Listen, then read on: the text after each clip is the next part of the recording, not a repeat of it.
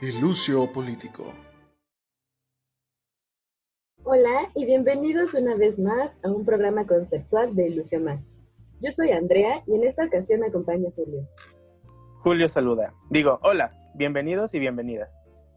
Hoy nos dedicaremos a conversar sobre un concepto que pues utilizamos mucho y muy seguido, pero casi nunca nos detenemos a analizar.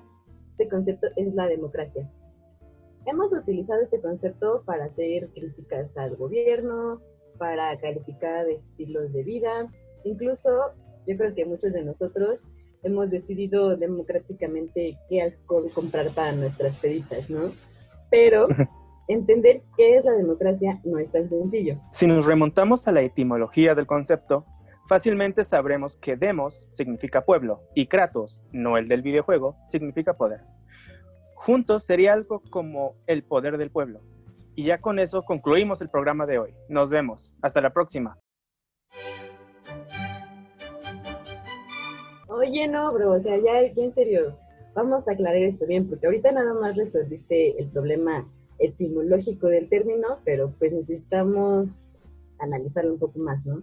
¿Qué te parece si empezamos por algunos antecedentes? Bueno, está bien. Hablemos de los griegos. La democracia proviene de su idea de representación social. Recordemos que antes el poder era heredado por divinidad, es decir, era dado a familias entre comillas, descendientes de dioses.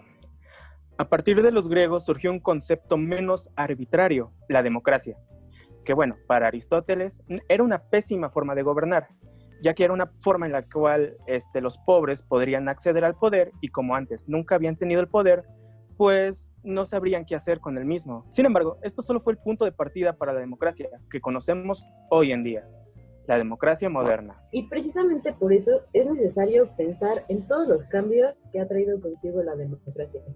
El primero, yo te propongo, Julio, que sea el de la legitimidad. Todos podemos elegir a nuestros representantes mediante elecciones libres y periódicas, lo que conllevaría a una a la posibilidad de abrir un marco de confianza entre quienes nos representan y los representados. El segundo ah. cambio puede ser la limitación y control sobre el gobierno.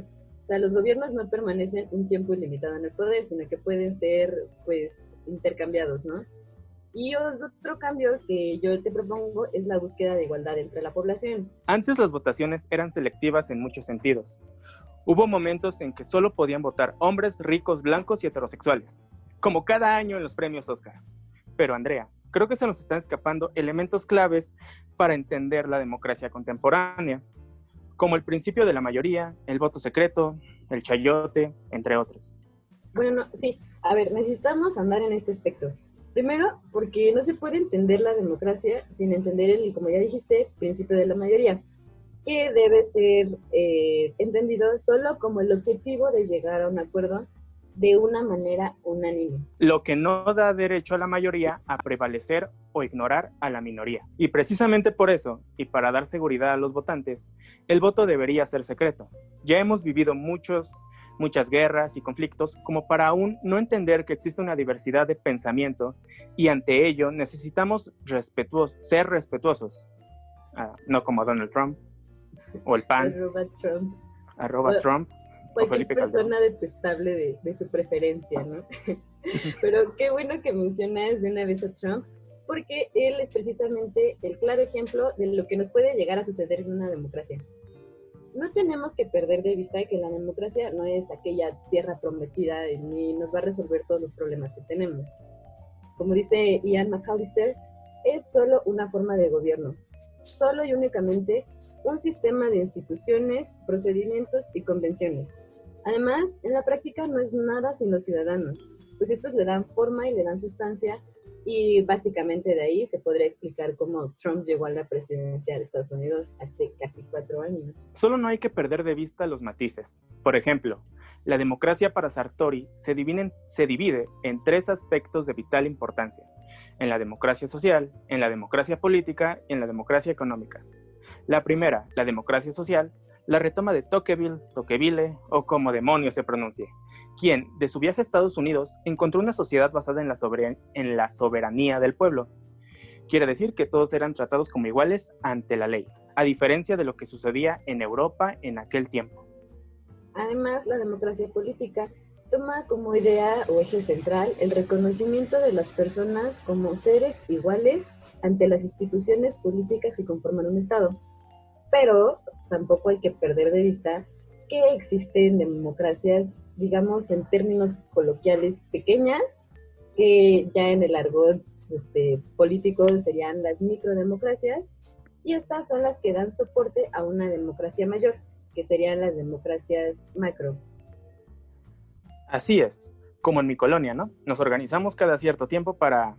Bueno, no, nos odiamos, la neta hubo un problema con un arma blanca, pero bueno, suponiendo que nos quisiéramos, tendríamos que juntarnos y resolver problemas que nos, ah, que nos afecten a todos, como la falta de agua o que falle el alumbrado público si nos llegamos a organizar y darle e intentar darle solución a nuestros problemas, sería una forma de demostrar, de demostrar una microdemocracia que forma parte de la macrodemocracia, que podría ser el Estado mexicano, el cual se elige por medio de votaciones, pero de manera nacional.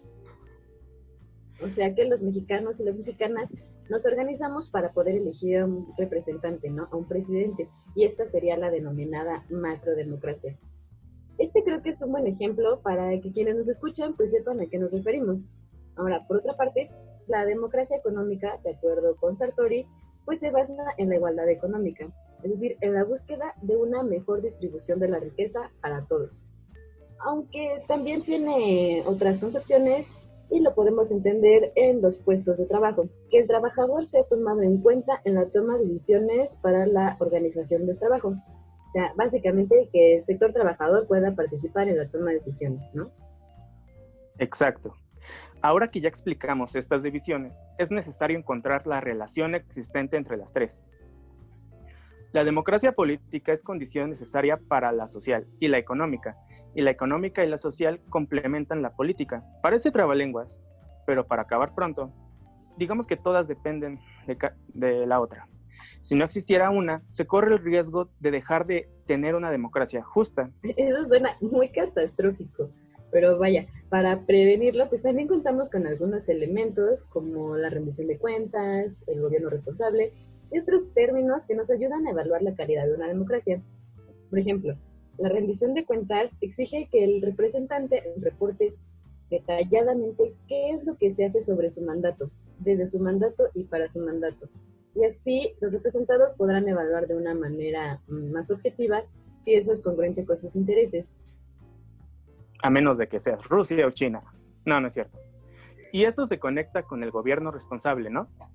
Cuestionar constantemente qué tanto un gobierno en su actuar cotidiano vela por los intereses de los ciudadanos y en esa medida, qué tan responsable es, no como en los últimos cinco, seis gobiernos mexicanos en la presidencia, no, hombre, y eso se puede extender incluso, yo creo que a los 70 años de gobierno del PRI, ¿no? Y yo creo que es precisamente aquí donde vale la pena cuestionar uno de los supuestos de la teoría económica liberal, que es esta asegura que electorado es perfectamente competente y capaz de tomar decisiones informadas. Sin embargo, yo creo que eso debe ser pensado con mucho cuidado hay muchísimos factores que influyen en las decisiones e intereses de las personas, ¿no? Por eso a lo largo de este programa hemos desarrollado las condiciones que Robert Dahl, como se pronuncia, Ian McAllister y el profesor Sartori creen necesarias para evaluar las democracias en las que nos encontramos. Estas condiciones son las libertades de asociación, expresión y la libertad de voto, la libertad de competencia por el voto y el pluralismo informativo, las elecciones libres, justas e imparciales, y que la política dependa de los votos. A mí me gustaría mucho andar más en la definición de todos estos conceptos y nuestra percepción de la democracia. Sin embargo, pues acá el productor ya nos está diciendo que le cortemos. Entonces, pues ya, es hora de despedirnos. ¿Gustas decir algo más, Julio? Los quiero ver triunfar, los amo, no sé. Y bueno, me dio mucho gusto estar contigo, Andrea. Claro que no estoy leyendo esta parte. Sin duda este programa se desprende más conceptos, desprende más conceptos, pero esos los abordaremos en episodios posteriores. Ya escucharon a, Julio. Entonces, por favor, si son tan amables, síganos en nuestras redes, aparecemos como el Lucio Político en todo.